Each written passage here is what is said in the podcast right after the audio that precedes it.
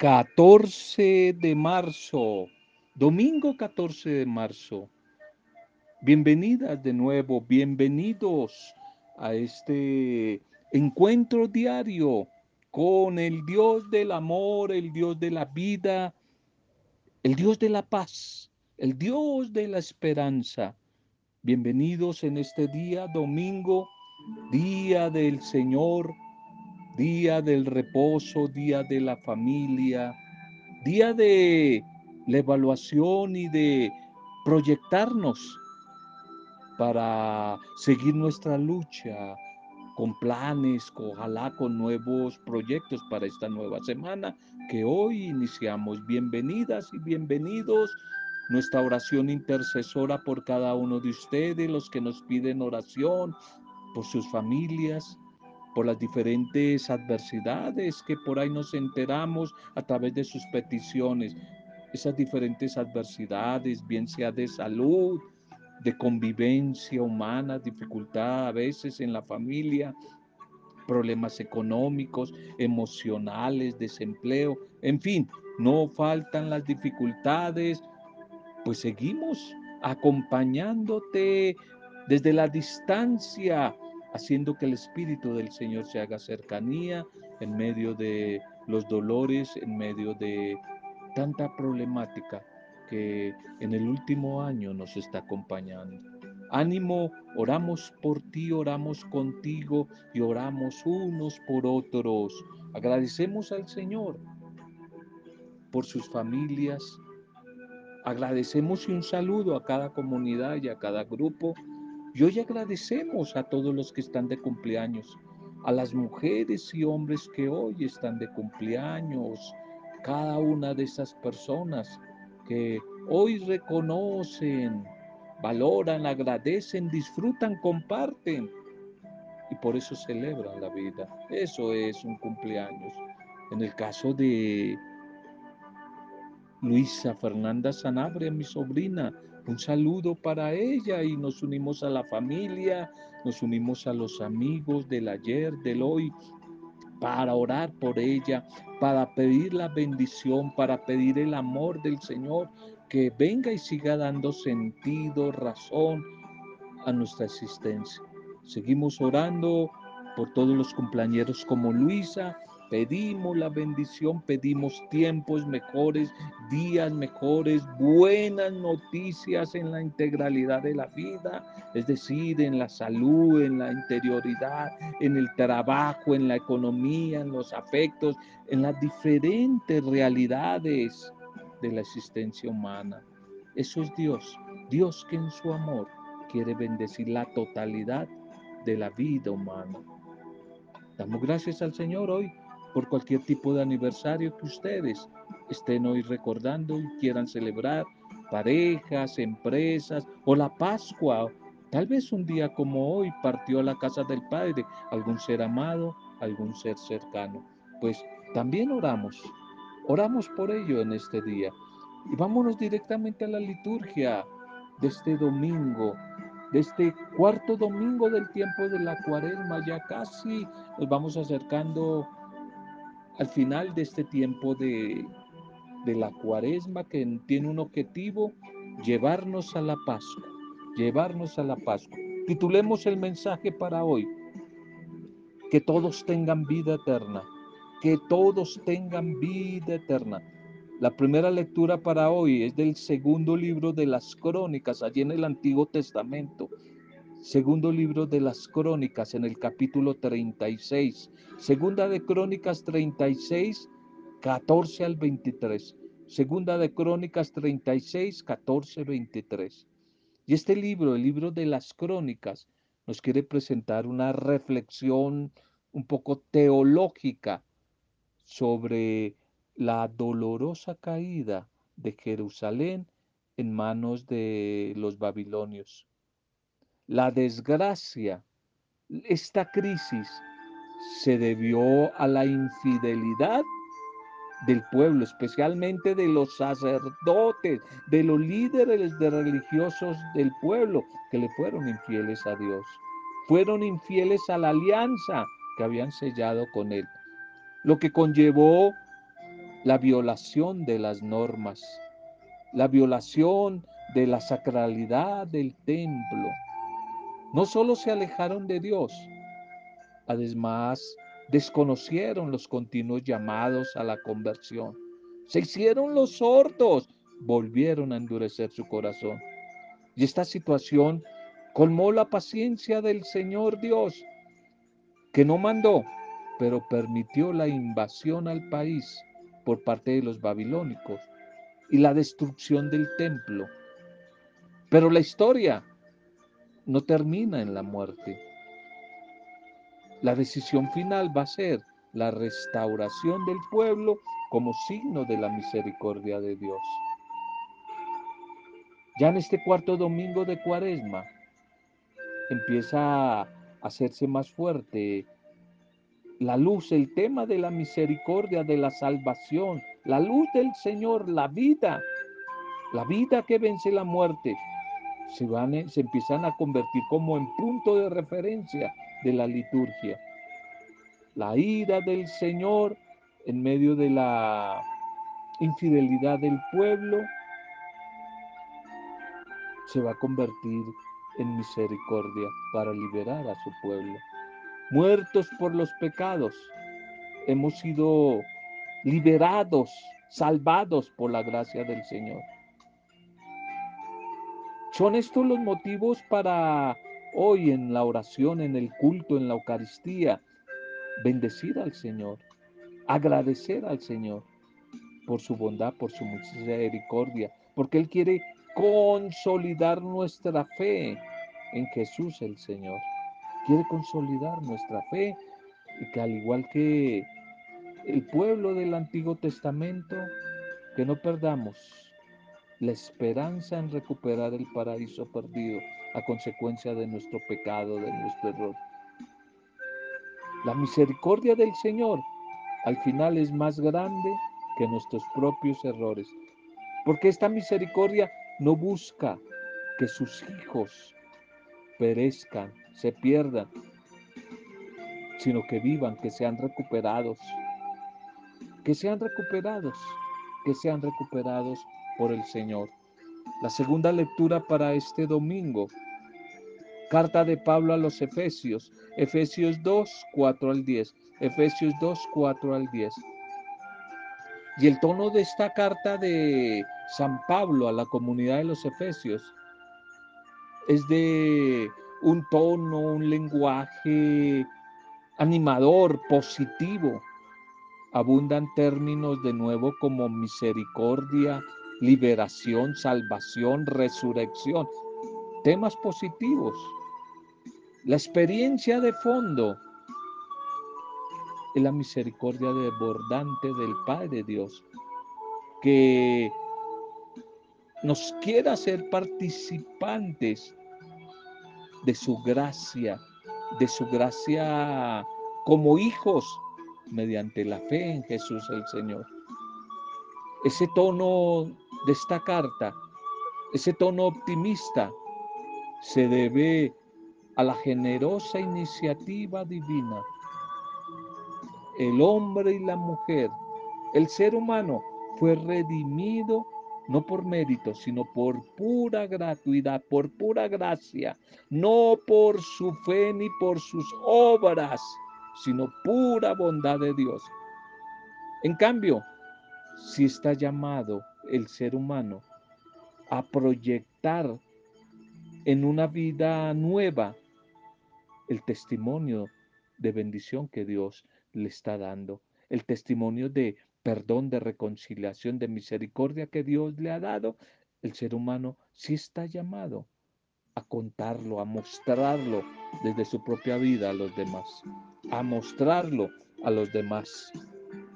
Nosotros también hoy debemos reconocer que a pesar de los errores que hemos cometido, hemos sido ya salvados por la gracia de Dios a través de Jesús en la cruz. Y eso es lo que nos va a recordar la Pascua en los próximos días.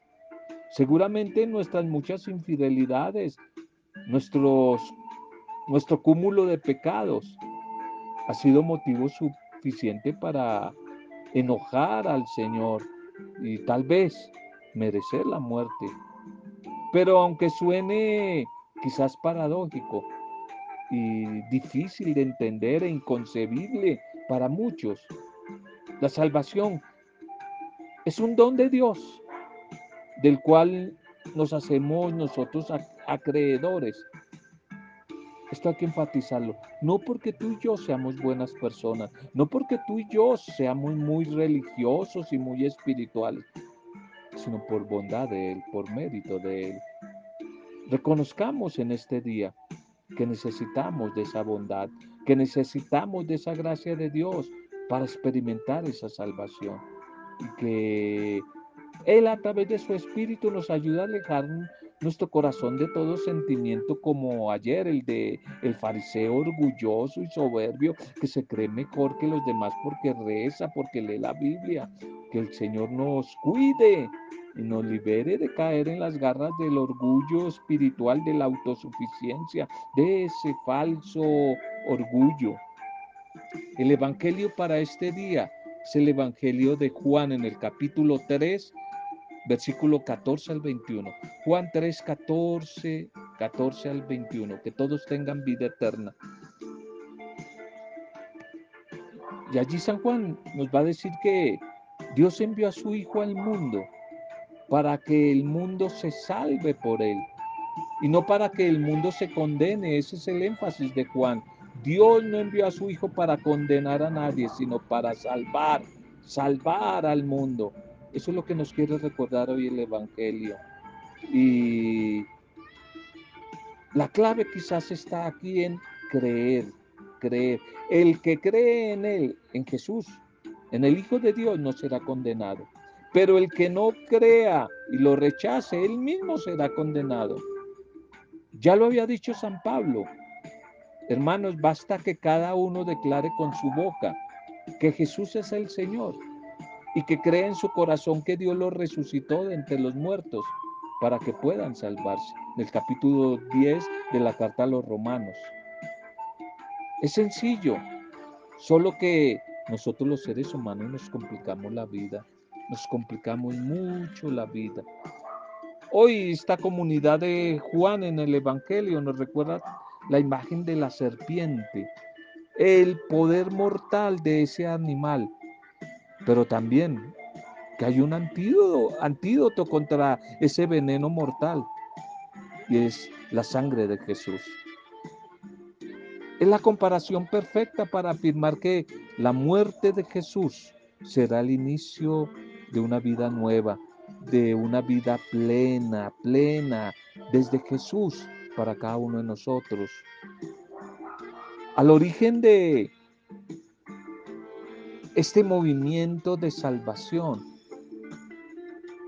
que se está dando entre esta comunidad primitiva.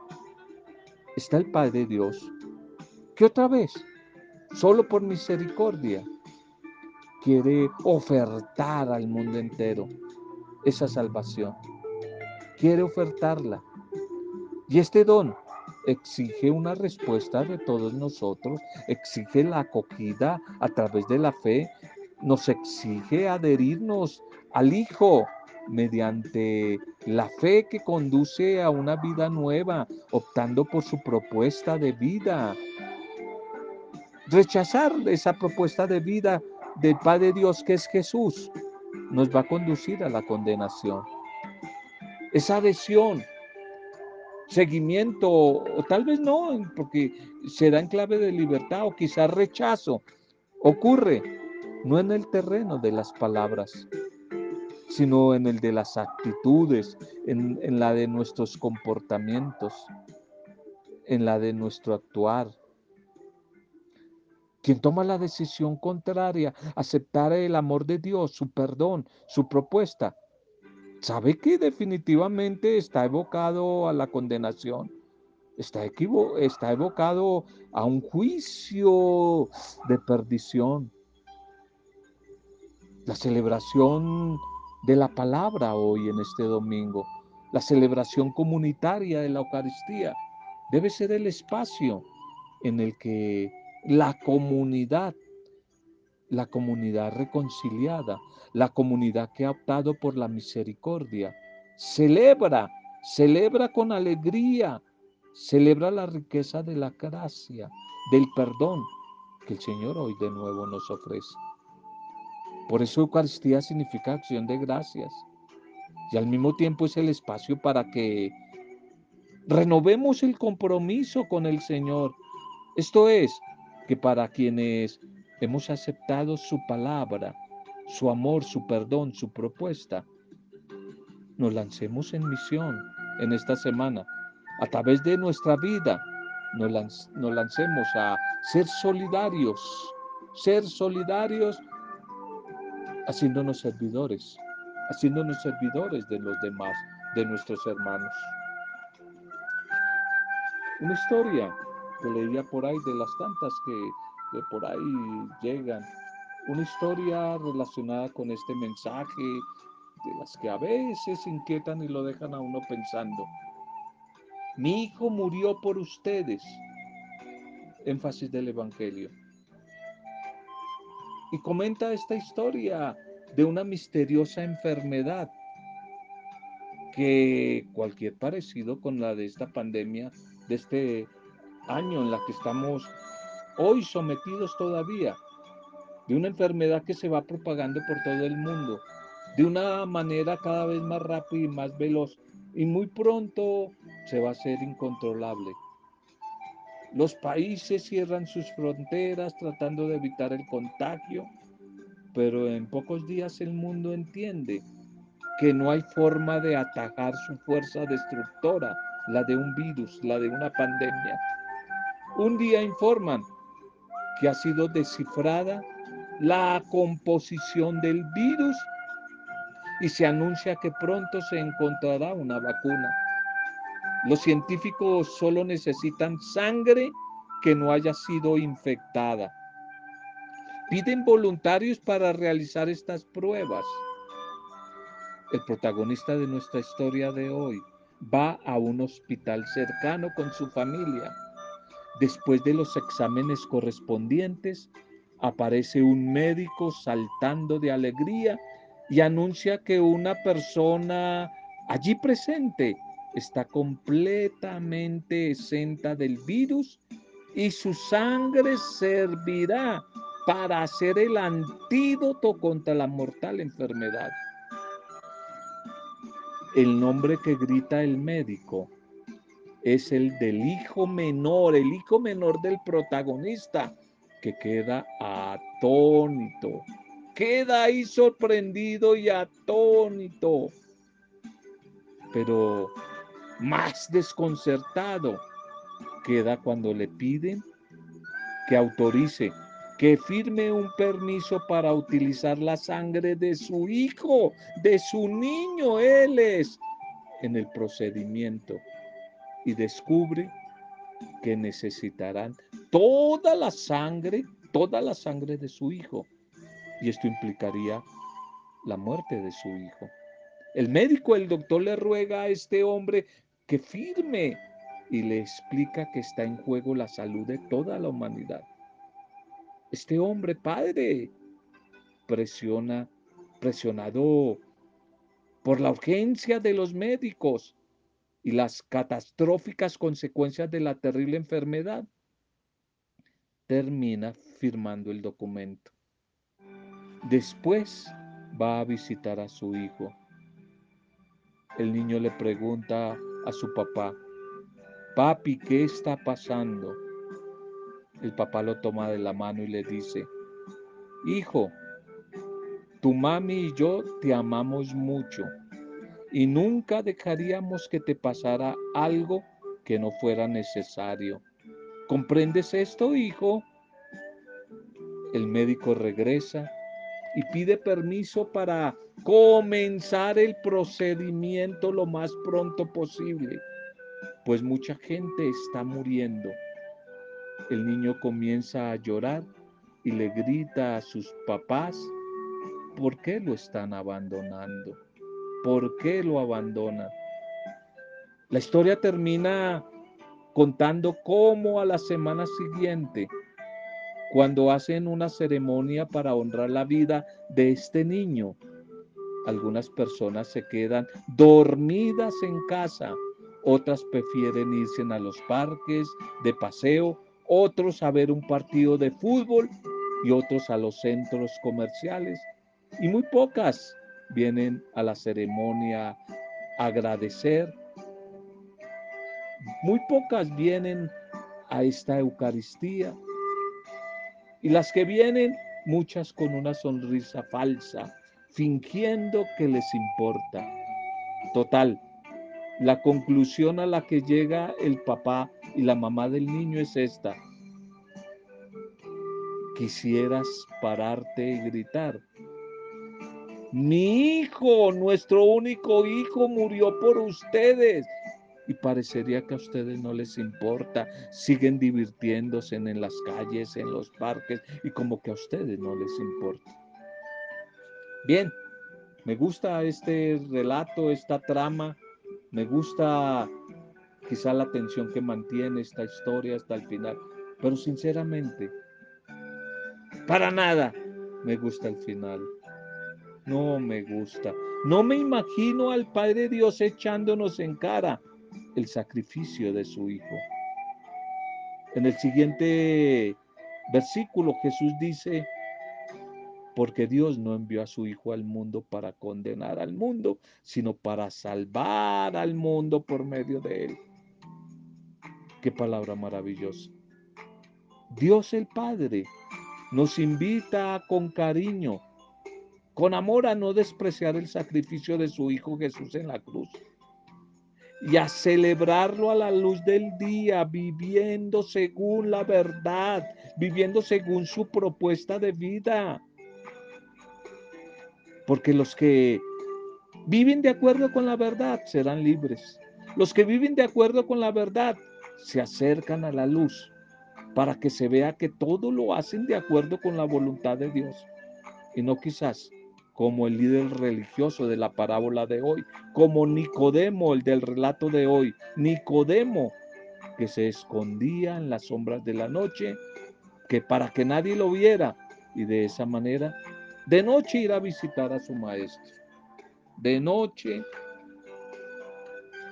ir a visitar al Salvador, a Jesús. Oremos Oremos, dando gracias al Señor por la palabra de este día. Oremos bendiciendo al Señor, ojalá dejando que su espíritu de vida alegre nuestra vida, alegre nuestro corazón y nos haga tomar conciencia que si nos hemos equivocado mucho, el amor de Dios su perdón no ha pasado de moda. No ha pasado de moda. No ha pasado de moda como nos lo hacía, eh, nos lo recordaba el libro de las crónicas, a través de un breve resumen de la, de la historia del pueblo de Israel. Recordaba la fragilidad humana que había sido acogida y perdonada por Dios en medio de las dificultades políticas y sociales que el pueblo afrontaba por esos días.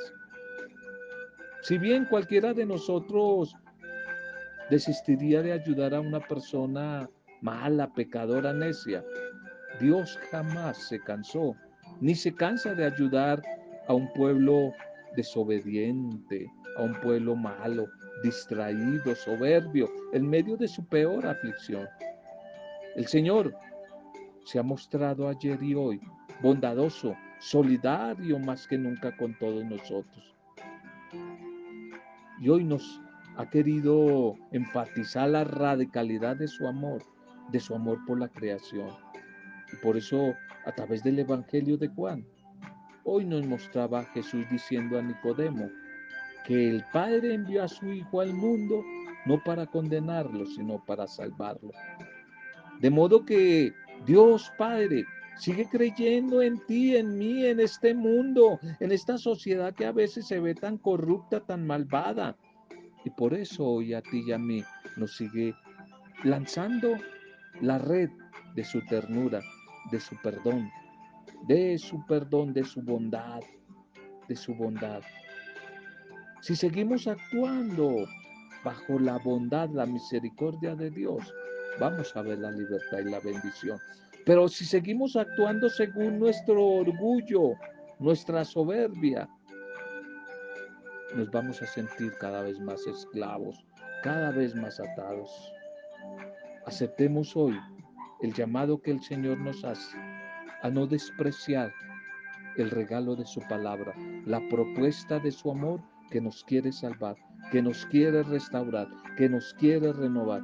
Es el tiempo, el tiempo de la bendición que el Señor nos ha otorgado. Dejémonos abrazar hoy por su infinito amor, por su infinita bondad. Padre, te alabamos. Padre, te bendecimos hoy. Bendito seas, bendito y alabado seas por este nuevo día. Bendito y alabado seas por este nuevo comienzo de semana hoy domingo. Bendito seas, Señor.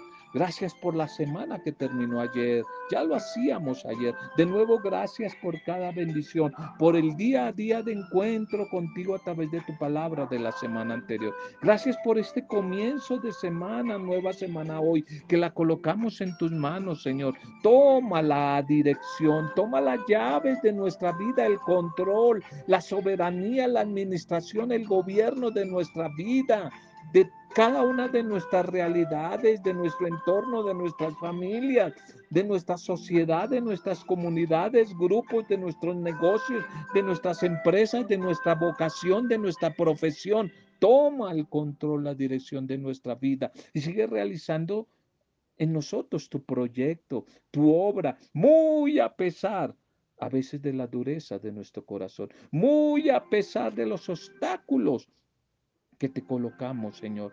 Por favor, que esa obra de tus manos, como dice San Pablo a la comunidad de los filipenses en el capítulo 1, que esa obra que un día iniciaste en nosotros, la sigas llevando a feliz término. No abandones la obra de tu mano, síguenos pasando a la otra orilla, a la otra orilla, a la orilla contraria que es no la enfermedad, sino la salud. Síguenos pasando a la otra orilla que es la liberación, que es la prosperidad, que es la paz, que es el equilibrio, que es la armonía, que es el amor, que es la reconciliación, que es el perdón, Señor. Te entregamos en nuestra vida en esta nueva semana que hoy iniciamos.